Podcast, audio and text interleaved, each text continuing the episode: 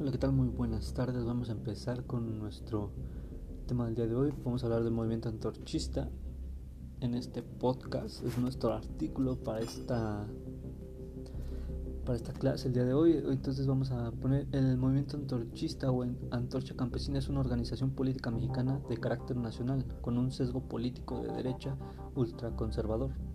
Eh, fue fundado en 1974 en Tecomantla, localizado en una región de Mixteca Baja en el estado de Puebla, con un, por un grupo de 40 universitarios y campesinos este, encabezados por Aquiles Córdoba Morán en 1974, quien se desempeña desde entonces como secretario general del movimiento.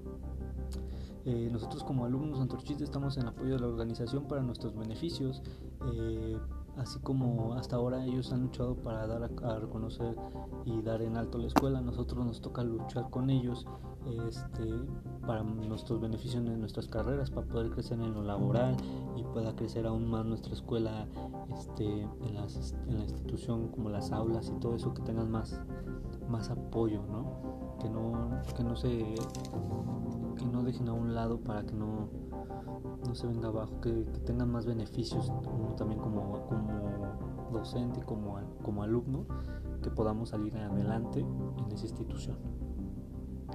Eh, de mi parte sería todo, este sería el artículo profesor y espero le agrade. Excelente tarde.